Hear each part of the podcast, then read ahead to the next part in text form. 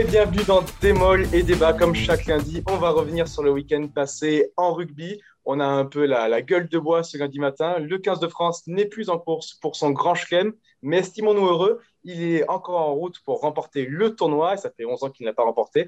Donc c'est déjà ça. Avec moi pour parler aujourd'hui de, de France-Angleterre, on retrouve Vincent Bissonnet. Bonjour Vincent. Salut Baptiste.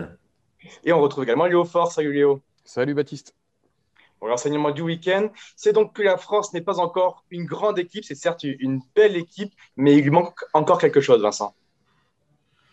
Ouais, voilà, tu as, tout résumé. C'est à, la fois, euh, cruel, euh, mais vrai. On a une équipe de France qui a encore euh, enthousiasmé le, le, monde du rugby. Hein. Il y avait qu'à lire les, réactions sur les, réseaux sociaux de, tous les anciens internationaux qui, disaient même que c'était peut-être un des plus beaux matchs de, rugby qu'ils avaient, euh, auxquels ils avaient assisté depuis, euh, depuis plusieurs années. Et encore une fois, voilà, contre l'Angleterre, à la fin, à la fin c'est l'Angleterre qui, qui gagne. Voilà, donc il y a, y, a, forcément beaucoup de frustration, euh, surtout voilà, contrairement à, contrairement à peut-être encore à la, au, mois, au, mois, de novembre, on avait vraiment le, au mois de décembre, à la, finale du Coupe d'automne des Nations, on avait vraiment notre, notre destin en main pour, pour l'emporter. Voilà, mais ça n'a pas suffi encore. Et tu es forcément d'accord? Ouais, ouais, on, l'a vu. c'est une équipe qui, effectivement, est. Euh, on, se répète un peu, pétrie de talent. Il y, a, vraiment du talent dans toutes les lignes. On pense notamment derrière, où c'est vrai qu'il y, a de la vitesse, le danger peut venir de partout. On a vu des essais superbes, euh, notamment celui de Damien Penaud euh, sur, sur, un, sur un lancement en première main qui est vraiment magnifique. Puis on a, voilà, même, même ce qui aboutit pas des essais, il y, a des, il y a des vrais éclairs de génie, il y, a du, il y a du danger qui arrive de partout. Mais un match de rugby, c'est pas que ça. C'est déjà, ça dure 80 minutes. Je pense qu'on va y revenir un petit peu après. Et, euh, et puis surtout, il y a une part de gestion sur ces 80 minutes. On sait qu'on peut pas être 80 minutes dans un temps fort. Donc, euh, il y, a, une part d'expérience sur la gestion de ces moments-là, euh, de la conduite stratégique d'un match. Et, sur tous ces aspects-là, euh, elle a été battue par l'Angleterre, qui, certes est moins, moins, flamboyante, qui était quand même plus en place collectivement, euh, qui d'ailleurs a fait son meilleur match, je pense, depuis la Coupe du Monde au Japon. Je ne les avais pas vus aussi forts depuis, depuis quand même un an et demi. on les a vus très très forts dans la gestion et dans la conduite du match. Quand ils étaient un peu en difficulté, le pied de Ben Youngs qui allait trouver des angles en fond de terrain, cette capacité à, accélérer quand ils le choisissent, mais aussi à ralentir quand, il, quand le, jeu le réclame. Et c'est tout ça que n'ont pas encore les Français, qui sont, bah, on le sait, une équipe très jeune, très en tout cas, voilà, envie, envie d'attaquer, envie de proposer du rugby, et qui n'a pas trop encore cette, cette lecture-là stratégique des matchs sur les moments où il faut bah, revenir sur quelque chose d'un peu plus posé. ils l'ont payé cher en Angleterre. Vincent, est-ce qu'on ne s'est pas un peu emballé sur cette équipe de France à, rêver d'un grand chelem une année, une année impaire? Bah, Non, parce que bah, ce match, quand même, vient nous montrer que, que le Grand Chelem, cette équipe l'avait dans le ventre. Hein, euh, à, deux minutes près et quelques, quelques détails certes fâcheux, on, on gagne, à, on gagne à, à, Twickenham et on, on, se donne le droit de disputer une, une, grande et belle finale face, face au Pays de Galles. Donc non, on n'a pas été, euh, je pense, ni trop impatient, ni, euh, ni rêveur. Hein. Cette équipe a, a, complètement le potentiel pour pour réaliser Grand Chelem. Et voilà, il y, a cette, il y a cette progression. Euh, Fabien Galtier se, plaît à chaque fois à énumérer le nombre de matchs avec lequel euh, bah, euh, sous, sous, sa main. c'est le deuxième match. Alors on voit que c'est une progression qui, qui prend du temps. Il y a encore un cap à, franchir. on a eu bon espoir qu'il soit franchi à, à Twickenham pendant 70 minutes. Mais voilà, comme, disait Léo, trop d'erreurs dans, dans, la gestion, trop d'erreurs dans, dans, le management qui, qui ont fait que l'équipe de France est une belle équipe, euh, mais euh, voilà, n'est pas encore une n'est pas encore une grande équipe en mesure de voilà d'enchaîner cinq victoires de suite euh, dans une compétition aussi exigeante que, que, que ne l'est le, tournoi destination. Surtout une année impaire. Léo, on a fixé à Galtier un objectif à long terme c'est la Coupe du Monde 2023. Est-ce qu'on est encore dans les clous? Est-ce que l'équipe de France stagne? Est-ce que tu, sens qu'elle progresse encore quand même? Non, bah, on est complètement dans les clous. En fait, on a le plus dur. On a, ce qui est le plus compliqué à avoir, c'est le talent. Euh, c'est le talent, c'est qu'il a une génération quand même assez exceptionnelle. Galtier à sa disposition, il travaille bien avec. On voit que cette équipe progresse et évolue. Il euh, n'y a, absolument pas euh, péril en la demeure. Simplement, ce qui lui manque, effectivement, c'est cette expérience du très haut niveau, de ces fans de match qui se jouent à pas grand-chose.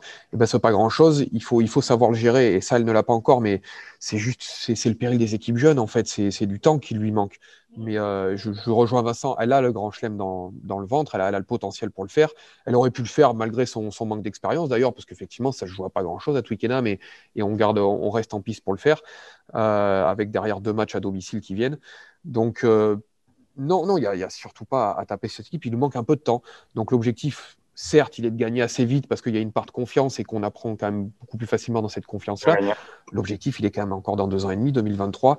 Elle a, tout le temps d'arriver prête et d'arriver euh, mûre et mature pour cet événement-là. Il n'y a, vraiment pas de quoi s'affoler. pour finir là-dessus, euh, Vincent parle souvent beaucoup de, des progrès de l'équipe de France qui sont l'expérience. Est-ce qu'il y a quelque chose d'autre sur lequel les, les, Bleus ont une marge de progression, un secteur en particulier sur, sur lequel on a le droit d'attendre un, peu plus de l'équipe de France? Bah, Après, c'est, ça, ça, ça, rejoint ça, mais c'est, vraiment une gestion des, des temps faibles. Euh, après, on revient toujours à la thématique de, de, de l'expérience, mais on, on voit, c'est vrai que, que, sur des temps faibles, euh, c'est, le, le revers de la médaille de, de la jeunesse et de l'enthousiasme.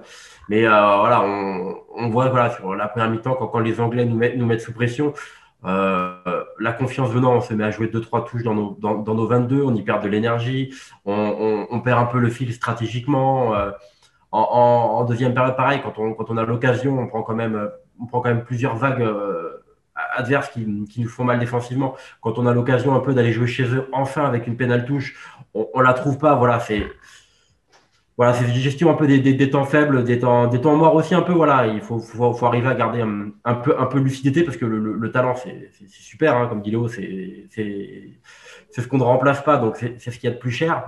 Mais euh, voilà, il faut, il faut être capable de faire des, choses simples dans les, dans les, moments, dans les moments clés, ce que, les Anglais, pour le coup, ont su très bien faire euh, samedi.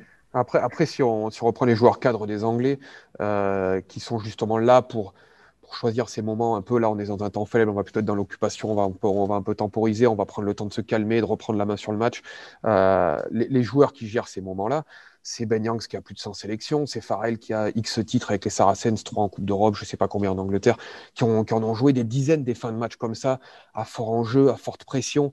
Euh, c'est plus un événement, entre guillemets, dans leur carrière, c'est une forme de banalité dans leur carrière de gérer, ces moments compliqués. Euh, mais on revient toujours à cette idée de temps, il n'y a que le temps qui nous apportera ça.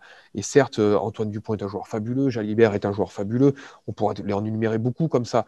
Mais bah, combien, de, combien Mathieu Jalibert et Antoine Dupont ont géré de fin de match tendu à forte pression où, où le, le, sort du match va jouer sur un détail? Pas tant que ça finalement. Donc, euh, donc tout le talent du monde, bah, ça remplace pas cette expérience en fait. C'est pour ça qu'il n'y a pas de raison de s'affoler. On a du temps pour, pour l'emmagasiner, tout ça. C'est des garçons intelligents en plus, donc il n'y a pas de raison qu'ils n'y arrivent pas. Ils vont, ils vont apprendre de ces moments-là. C'est pour ça que le, le, discours plutôt positif de la fin de match de dire on a beaucoup appris, c'est un peu une facilité, c'est un peu une la palissade ouais. en, en, rugby. Dès qu'on perd, on dit on aura appris. Euh, c'est pas toujours vrai quand même. Il y, a, il y, a, des fois où on, on prend des gifles aussi. Mais euh, là, là j'y crois. Je trouve que tout est plutôt aligné pour que cette, cette défaite-là à Twickenham, elle soit très fondatrice pour le 15 de France. Si, si on fait le parallèle, pour finir par rapport à, à, à parce que c'est vrai qu'il il est arrivé cette année, ce qui, était, euh, ce qui nous était malheureusement déjà arrivé l'année dernière, c'est de chuter à, sur l'avant-dernière marche pour le, pour le Grand Chelem. Mais euh, on voit entre le, le, le match d'Édimbourg l'année dernière et, et, la copie rendue à, à Twickenham samedi, on voit quand même à quel point cette, équipe a, la mûri, parce que l'année dernière, elle était passée complètement à côté euh, de son match et de l'événement. Hein. C'est ah, avant tout mentalement euh, qu'elle avait, qu'elle avait perdu ce match, même bien avant l'exclusion de, de Mohamed Awas. Mais là, elle a été, elle a été au rendez-vous. Donc, euh, on voit quand même voilà, qu'il est d'autant plus encouragé. Très bien, on reste sur l'équipe de France, mais on change de thématique. La question qui fâche, et on se demande, messieurs, la France a-t-elle souffert de l'épisode Covid? Qu'est-ce que tu en penses, Léo euh, Oui, clairement, on, peut le voir parce que sa première mi-temps, elle a abouti. Alors, tout, n'est pas réussi. On pense notamment à cet essai que Mathieu Libert n'aplatit pas, qui aurait pu donner plus d'ampleur au score. Il y a... Mais c'est vrai qu'il n'y a pas grand-chose à acheter. Et on voit que physiquement, quand même, elle s'est, effritée euh, au cours de la deuxième mi-temps. Elle a fini par beaucoup souffrir. Le dernier quart d'heure, euh, on, on a presque plus le ballon. On commence à beaucoup subir sur les impacts, ce qui n'était pas le cas en première mi-temps. Donc, donc cette dimension physique-là, on l'a payé quand même assez cher sur la fin de match. Euh, les Anglais, d'ailleurs, l'avaient anticipé dans leur stratégie. Ils avaient anticipé le fait que les Français allaient, allaient, allaient baisser de pied au, fil de la rencontre parce qu'on peut, on peut raconter ce qu'on veut. Les Anglais l'ont expérimenté d'ailleurs eux-mêmes euh, avec les Saracens qui ne jouent plus en championnat pour, pour la, raison qu'on sait, puisqu'ils ont été relégués administrativement. Mais euh, Farrell, Itolje, les frères Vunipula, tous ces joueurs-là d'Eli sont restés au club sauf qu'ils ne jouent plus depuis plusieurs mois. Alors, ils ont tenu ce discours très longtemps en disant euh, c'est pas grave qu'ils aient pas de match, ils s'entraînent très dur. Rien ne remplace la compétition. Vous pouvez le tourner comme vous voulez. Euh, le rythme des matchs, vous pouvez vous entraîner tant que vous voulez, c'est pas la même chose. Et, euh, on a vu face à l'Écosse. Et voilà, les, les, les Anglais l'ont beaucoup expérimenté en début de tournoi avant de retrouver du rythme et on, on retrouve une très belle équipe d'Angleterre là. Et ben, ce phénomène-là, les Français viennent de, de, le prendre un peu, un peu en pleine tête, quoi, parce que un mois sans jouer, pour certains, et c'est pas que, que 2-3 joueurs, parce qu'il y a 12 joueurs, je crois, qui avaient été contaminés au Covid, ça veut dire que c'est une période de 2 à 3 semaines sans s'entraîner. Donc, non seulement on ne joue pas, mais en plus, on ne s'entraîne pas ou on s'entraîne à minima. Euh, tout ça, forcément, ça, ça, s'est payé au fil du match. Et on voit que physiquement, à la fin de match, alors dans l'état d'esprit, ils n'ont rien lâché. Hein. Il n'y a rien à leur reprocher. Euh, il a fallu que les, les Anglais s'emploient pour aller chercher les J. Mais euh, on a complètement perdu l'emprise, notamment physique, sur le match à partir de l'heure de jeu. Donc l'épisode Covid, clairement, on l'a payé cher, oui. Et Vincent, est-ce que ça s'explique que par du physique? Parce qu'on a quand même vu, même si les Français étaient vraiment dominés dans le deuxième acte, ils ont été capables de défendre, de défendre fort, de récupérer beaucoup de pénalités sans, sans reprendre la main sur, euh, sur le jeu. Pour toi, il y a une dimension physique, une dimension euh, lucidité. Pourquoi, pourquoi la France a autant décliné en deuxième mi-temps? Bah, bah, déjà, il faut, rendre quand même hommage à, l'équipe d'Angleterre qui a, qui a, su quand même trouver de, de, belles solutions dans la, dans la défense française. Euh, déjà, il y a un adversaire de, de, qualité qui a su vraiment euh, appuyer sur l'accélérateur. Euh, après, tu parles de ces pénalités récupérées. Il faut, au-delà des chiffres, il faut voir comment elles ont été récupérées. C'est quand même souvent été des, des, des, grattages un peu Ave Maria. J'ai en tête les, les, interventions de, de Romain Taofifénois, de Virimi Vakatawa sur des, sur des replis, des actions très très chaudes. Donc, il y avait quand même, il y avait quand même cet effet un peu de, de vague anglaise qui nous, qui nous submergeait progressivement. Et personne n'a été surpris quand, malheureusement, quand Maro Itoje a, fini par nous, par nous punir euh, à, à, 3 minutes du coup de sifflet final. Donc, il y, a vraiment eu un, il y a vraiment eu un, oui, un, vrai souci physique qui, qui n'a pas été arrangé, qu'on le veuille ou non. Hein, chacun pourra avoir son analyse et c'est toujours facile de, de, refaire le match après. Mais par, euh, par le coaching de, par le coaching, par exemple, par le coaching de, de, de décidé par, par Fabien Galtier qui, a, voilà, qui, qui, a laissé, qui a laissé plusieurs joueurs, euh, plusieurs joueurs sur le banc, des joueurs qui, avec le recul, auraient pu nous faire du bien. Hein. Anthony Gelonche, avec, avec sa puissance, hein, euh, notamment dans le, dans, dans, le défi physique. Hein. Il aurait pu être très très précieux, notamment bah, sur, sur l'action de, décisive de, de Maru Itoje ou, ou, ou, la charnière, voilà, qui aurait peut-être pu euh, amener un petit peu plus de, de, de lucidité, à des idées claires. Hein et, entre guillemets euh, épargner un peu euh, Antoine Dupont qui entre la fatigue et le harcèlement, euh, harcèlement entre guillemets dans, dans, le bon sens du terme constant des, des Anglais a, a, fini voilà vraiment sous, sous les teignoirs. Voilà. je pense aussi à, à Charles Olivon qu'on a vu qu'on a vu un peu un peu en difficulté sur la, la fin physiquement. je pense qu'il y avait, il y avait des, des options à, qui auraient pu être prises qui n'ont pas été prises et voilà. qu'on le veuille ou non, ça, ça fait partie des ça fait partie des clés du match. Ce qui est étonnant, c'est que quand Maro Itoje marque, donc 76e ou 77e, euh, ça fait quand même une grosse dizaine de minutes. Ça fait vraiment depuis l'heure de jeu que, que les Français sont au point de rupture quand même, qu'ils compensent tout ce qu'ils peuvent mm. par, euh, par, de, par leur état d'esprit. C'est-à-dire que c'est admirable, ils se battent sur chaque ballon et effectivement, on a des grattages qui sont à la limite, mais vraiment la souffrance, elle est là depuis 10 euh, minutes, un quart d'heure. Euh, c'était assez clair, donc pourquoi ne pas coacher? Surtout qu'en plus, on peut penser que ce phénomène-là d'usure physique, le staff l'avait anticipé en choisissant de construire un banc avec 6 avant, 2, 3 quarts. Euh, on, on, a quand même cette idée que ce, phénomène-là, il l'avait anticipé. Alors pourquoi ils ne réagissent pas euh, à ce moment-là? Effectivement, c'est surprenant. Euh, il, parlait d'Anthony Gelonche et je suis totalement d'accord. Euh, son, apport physique dans la puissance, on commence à vraiment souffrir au ras. Euh, toutes les charges de Itoje, euh, je pense à, à, Billy, forcément à tous ces, ces mecs-là qui nous faisaient mal. Euh, la, puissance de Gelonche aurait été importante. Le cas d'Entamac aussi est intéressant parce qu'il y avait deux options. Il y avait la, possibilité de faire entrer un joueur plus en lucidité que l'était Mathieu Jalibert, qui a fait par ailleurs un bon match, hein, mais qui, comme les autres, eh ben, a commencé à souffrir physiquement. Il y avait aussi l'autre possibilité de rentrer un Tamac en 12 et l'associer à Jalibert pour se dire on va être dans une fin de match où on va être plutôt en souffrance, où il va falloir se donner de l'air et d'associer deux pieds, en fait, de, de, rajouter un autre pied au milieu du terrain. Euh, voilà, d'avoir ton, le neuf Dupont ou Serein qui est capable de prendre du jeu au pied, Jalibert aussi, mais qui prend beaucoup de pression à chaque fois qu'il est servi pour toucher du jeu au pied. Euh, voilà, donner une option supplémentaire, donc aussi euh, une piste de défense défensive aux Anglais pour enlever un peu de la pression aux autres. Euh, cette option-là stratégique, elle aurait pu être intéressante, euh, avec pourquoi pas, si on veut garder Ficou, le décaler sur une aile, c'est un poste qu'il occupe quand même régulièrement, sur lequel il sécurise beaucoup son couloir en défense. Enfin, il y, y, avait des options qui semblaient mmh. quand même euh, très intéressantes pour les Bleus, pour se donner un petit peu d'air dans des moments où on était, on était au bord de l'étouffement. Donc, euh, c'est assez étonnant qu'ils les aient pas utilisés. Et puis, le, le cas de Serein pour le troisième. Euh, qui avait l'intérêt forcément d'être lucide puisqu'il était frais s'il était rentré, qui a aussi un profil peut-être un peu plus gestionnaire que, Antoine Dupont, dans une fin de match pareil où on était un peu au bord de l'asphyxie, ça aurait pu faire du bien. Donc, donc ces trois, choix-là de, coaching, ou en tout cas de non-coaching, bah, ils sont surprenants. Et forcément, quand on fait le bilan de ce match où on perd que de trois points et de pas grand-chose à, quelques minutes du terme, on se dit que ce, non-coaching-là, il pèse dans la balance, forcément. Ouais, alors, on n'est pas devin, peut-être qu'il aurait coaché euh, les trois à la 60e, on aurait perdu quand même. Mais, c'est vrai que ça laisse des regrets de se dire pourquoi pas avoir tenté ces options-là dans un moment où on avait la sensation que l'inéluctable à l'arrivée, euh, c'était l'essai anglais, qu'on ne pourrait pas tenir jusqu'à la 80e euh, sous, la pression comme on l'était, et on n'a pas tenu. quoi. À, chaud, en, zone mixte, Fabien Galtier disait qu'il avait, euh, avait le sentiment depuis le bord du terrain que la, deuxième mi-temps était, assez saccadée. Donc, il disait qu'en fait, voilà, il avait l'impression que les joueurs avaient, avaient, avaient l'opportunité de, de se régénérer. Voilà. Ce, qui, me paraissait un peu surprenant personnellement parce que c'est vrai qu'il y avait beaucoup moins de rythme qu'en première, mais les Anglais quand même avaient, avaient cette propension à nous, à nous, à nous mettre sur le reculoir et, et à nous franchir. Ce qui est étonnant, c'est que. tient peut-être dans le dans l'identité des, des, joueurs qui auraient pu être remplacés. C'est vrai que typiquement, euh, peut-on remplacer Charles Olivon qui est capitaine par, Anthony Gelonche, sachant que sachant qui remplaçait Diane Pétain pour en tant que spécialiste de la touche, c'est une question qu'on peut poser. Peut-être que Fabien Galtier n'a pas voilà n'a pas voulu euh, entre guillemets euh, se passer de son capitaine pour pour la fin de match. Euh, c'est aussi étonnant parce que effectivement la fin de la, deuxième mi-temps notamment est, plus saccadée, mais elle est saccadée par choix des Anglais, c'est-à-dire qu'on a perdu l'emprise sur la, conduite du match. C'est eux qui choisissent de couper un peu le rythme et de se mettre à taper plus fort autour, d'utiliser leur puissance dans l'axe. Euh, c'est vraiment un choix qu'on subit, donc euh, c'est pas effectivement il y a des temps de régénération, mais ils nous font mal quand même, ils nous usent physiquement autour, donc euh, c'est d'autant plus étonnant. Ouais.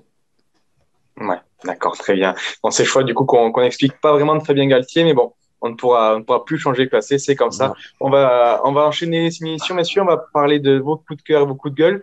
Et on va rester sur le 15 de France. On va passer à, ton coup de cœur que, tout le monde a vu, Vincent, ce week-end, mais qui nous a surpris parce qu'on était peu nombreux à miser sur Romain Taufifénois avant cette rencontre.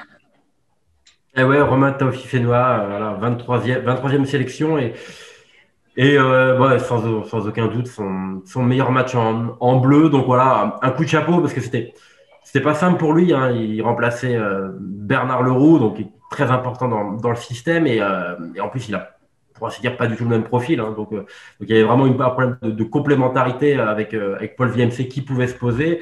aussi un problème d'activité, parce qu'on lui demandait, on lui demandait de, de couvrir beaucoup de terrain, d'effectuer beaucoup de tâches. Il a relevé cette mission avec, euh, avec, avec brio, avec beaucoup de détermination, beaucoup de, beaucoup de, de, précision aussi dans, tout ce qu'il a, tout ce qu'il a entrepris. Euh, voilà, c'est un joueur qui qu'on attend depuis longtemps à, ce niveau. personnellement, moi, j'avais découvert à Perpignan, euh, ça nous rajeunit pas, mais c'était au, au, début de la, la décennie passée, un joueur qui avait des, des mains fantastiques, qui, qui s'est endurci dans, dans, dans, le combat, mais qui a jamais trouvé cette cette régularité au, plus haut niveau dans, la, dans la, on va dire dans l'engagement, dans la, dans, dans l'application, dans l'implication.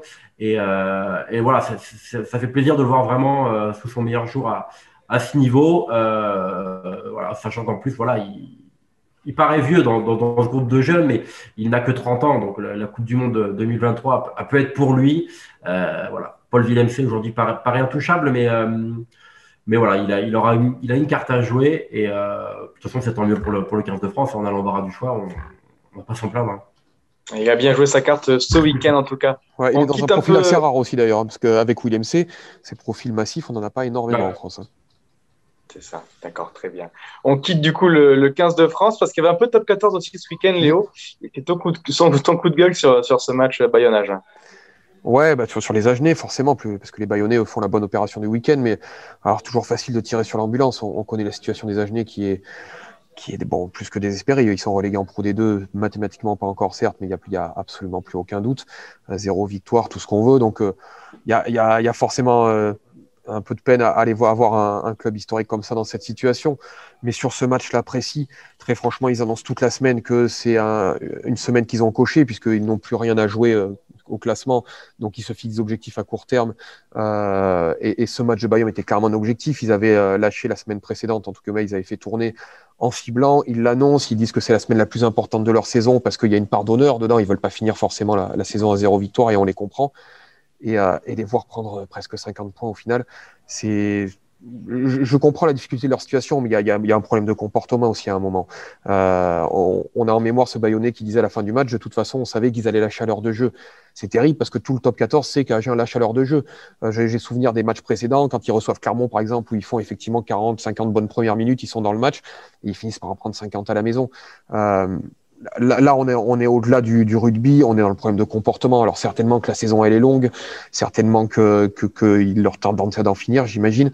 Mais il y a un moment, il faut de la fierté à ce jeu. Euh, c'est pas seulement une histoire de, qualité individuelle, de vitesse et de, transmission et tout ce que vous voulez.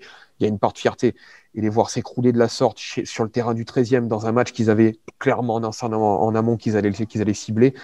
Ouais, là il y a un problème de comportement et qui est pas pas trop admissible à ce niveau-là, quoi. On finit l'émission comme toujours avec euh, les pronos. On va, on va pronostiquer les rencontres de ce week-end en, Six Nations. Je ne vais pas vous demander votre avis sur ce, ce Écosse Italie, car je pense le connaître. Mais on va tout de suite enchaîner sur euh, la deuxième rencontre de la journée. Ce sera cette euh, Irlande-Angleterre à 17h45. Alors Vincent, comment tu vois cette rencontre? On rappelle que ce week-end, l'Irlande a dû batailler pour s'imposer en Écosse 24 à 27. Les Irlandais peuvent-ils faire un coup face aux Anglais à domicile? Ouais, oui, oui, ils se sont bien, relancés. Euh, je pense qu'on peut s'attendre surtout à une, grosse, grosse tactique. Euh, il n'y aura pas beaucoup de points. Voilà, ça ne sert à rien de, miser sur une rencontre à, 60-70 points. Euh, voilà. Après, ça sera, ça sera comme beaucoup de rencontres de, ce tournoi, ça sera très équilibré. Hein. Je, des équipes qui, qui, euh, qui ont connu un, début de tournoi un peu, un peu frustrant, qui, qui montent en puissance, qui, euh, voilà, qui ont retrouvé des, des de, la confiance en, en, leur, en leurs fondamentaux. Ah, ça sera très équilibré, ça, ça, jouera, je pense, sur vraiment pas grand-chose. Je, je mettrais peut-être une petite pièce quand même à aller sur les Anglais qui m'ont qui m'ont quand même fait une, une belle impression. On les prenait pas au, au meilleur moment avec euh, après deux défaites en trois matchs. Et ils ont quand même prouvé à tout le monde que, bah, voilà, avec leur, leur, leur cadre qui, qui, remettait un peu les choses dans l'ordre, euh, ça reste quand même une, top équipe euh, au, niveau mondial. Une troisième place en jeu du coup ce week-end. Léo, comment tu vois cette rencontre? Ouais, je vais aller sur l'Angleterre aussi. Euh, alors, bah, ils vont pas, je ne vois pas 30 points d'écart, mais je les vois peut-être un peu plus larges que Vincent. effectivement, ils m'ont fait quand même une belle impression, les Anglais, ce week-end. Je les ai vraiment trouvés à un bon niveau. Ils ont retrouvé leur structure euh, stratégique, leur conduite de jeu, euh, leurs individualités retrouvent leur niveau. Très franchement, je les, vois sur la lancée du match que les Français, ils ont besoin de bien finir en plus parce qu'on sait à quel point ils ont mal commencé ce tournoi avec toutes les critiques qui, sont venues avec. Ce qui est quand même étonnant d'ailleurs, entre parenthèses, c'est une équipe qui a été finaliste de la Coupe du Monde, qui depuis a gagné le tournoi 2020, a gagné la Coupe d'automne des Nations en 2020. Euh, certes, ils ratent leur entame de tournoi 2021 et ils ont pris une pluie de critiques assez, assez solide. Euh, non, je les vois bien finir. Je les vois bien finir. Ils retrouvent et individuellement et collectivement de la force. Pas oublier aussi qu'on est en, année des Lions britanniques, donc les joueurs peuvent pas trop se louper. Euh, voilà, il faut faut pas trop trop se rater parce que c'est les dernières cartouches avant l'annonce de la liste de Warren Gatland. Euh, je vois bien les Anglais l'emporter en, en, Irlande, ouais, euh, par par 8 points d'écart, 8-10 points d'écart. D'accord, très bien. Et on finit comme tout, enfin on finit évidemment sur ce France Pays de Galles samedi à 21h. Alors Vincent, ton avis sur cette rencontre? Bah, mon avis, il va être, euh, euh, forcément subjectif. Euh, je, vois, l'équipe de France l'emporter, mais ouais, après il y, a la, question des, bonus qui hum, qu'on a tous en tête, hein, parce que c'est ce qui peut nous permettre ou pas de, gagner, le tournoi. La question, est-ce qu'on est capable de, priver les, Gallois de, points? Je pense que ça va être quand même, compliqué parce que cette équipe du, du Pays de Galles a elle est quand même, elle est quand même vraiment complète, la, à la pour ainsi dire, euh, presque pas de défaut. Et il lui manquait pas grand chose. Hein. L'année dernière, elle a mangé son, pain noir. Et on voit voilà, qu'elle a, elle a fait le dos rond. Surtout, ce qui manquait beaucoup aux Gallois ces derniers temps, c'est qu'elle a retrouvé euh, tous ses cadres. Voilà, donc une équipe du Pays de Galles qui a, qui a Josh Adams, une équipe du, Pays de Galles qui a un Faletao au bon niveau, qui a un Avidi, un Tipurich au bon niveau, qui a, qui a sa première ligne euh, titulaire, euh, qui est peut-être aujourd'hui une, des meilleures au monde avec celle du, 15 de France, euh, c'est une équipe qui est, qui est, top 4 mondiale. Donc, euh, j'ai bon espoir que l'équipe de France arrive à l'emporter de, 10 points, mais il faudra vraiment réaliser une, performance de, de, très très haut niveau pour, pour écarter ces, ces Gallois. Ah, parce que tu as fait un papier dessus d'ailleurs, Léo. euh, sur comment la France peut-elle remporter ce tournoi. On a 9 points de retard sur, sur le Pays de Galles. Et voilà, ce sera vraiment l'objectif ce week-end, c'est de faire le 5-0 et ça va pas être évident. Comptablement, ouais, c'est pas si simple que ça. Après, c'est particulier à, analyser comme match, parce que j'ai tendance à penser que intrinsèquement, les Français sont plus forts, ont plus de talent, vont plus vite, euh, que, que la, la, réalité d'écart de, euh, entre les deux équipes, c'est à peu près ce qu'on avait vu à, l'automne, où il y, avait, il y avait eu quand même un écart assez net sur le match amical. Euh, donc, mm-hmm. donc ma première impression est là, surtout que les Gallois, certes, se présentent pour jouer le Grand Chelem, mais avec quand même beaucoup de d'éléments favorables dans leur parcours. Ils m'ont pas fait une grosse. Il n'y a pas un match que j'ai en tête où ils m'ont fait une grosse impression ces Gallois. Euh, donc, donc mon premier sentiment, ça serait de dire la France est, même assez facilement. Après, il y a un contexte qui est très particulier, qui est que les Gallois justement vont jouer le Grand Chelem. Qu'importe leur parcours, ils sont là pour jouer le Grand Chelem. Euh, c'est une équipe très expérimentée, euh, la plus expérimentée du ah, circuit mondial, qui joue vraiment avec des joueurs, avec beaucoup beaucoup de joueurs à plus de 80 sélections. C'est qui et qui on revient sur le sujet qu'on avait au départ contre l'Angleterre, qui elle pour le coup a joué euh, des dizaines de moments et de matchs comme ça décisifs. Euh, elle connaît ça par cœur.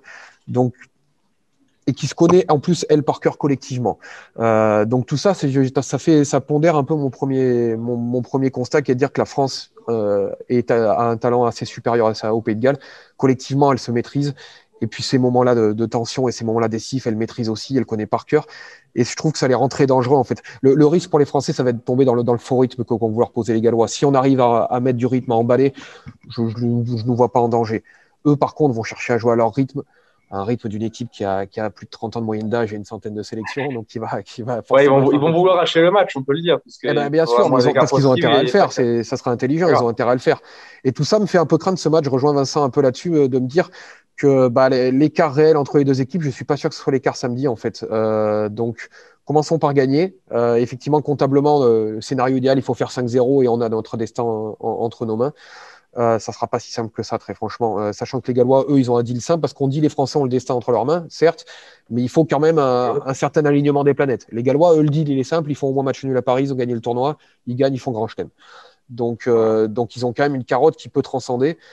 Euh, ouais, la France part, par, entre 10 et 15, mais, mais de là à avoir un 5-0 et un bonus, bonus offensif pour nous et pas de bonus pour eux, le chemin il est long quand même. Hein.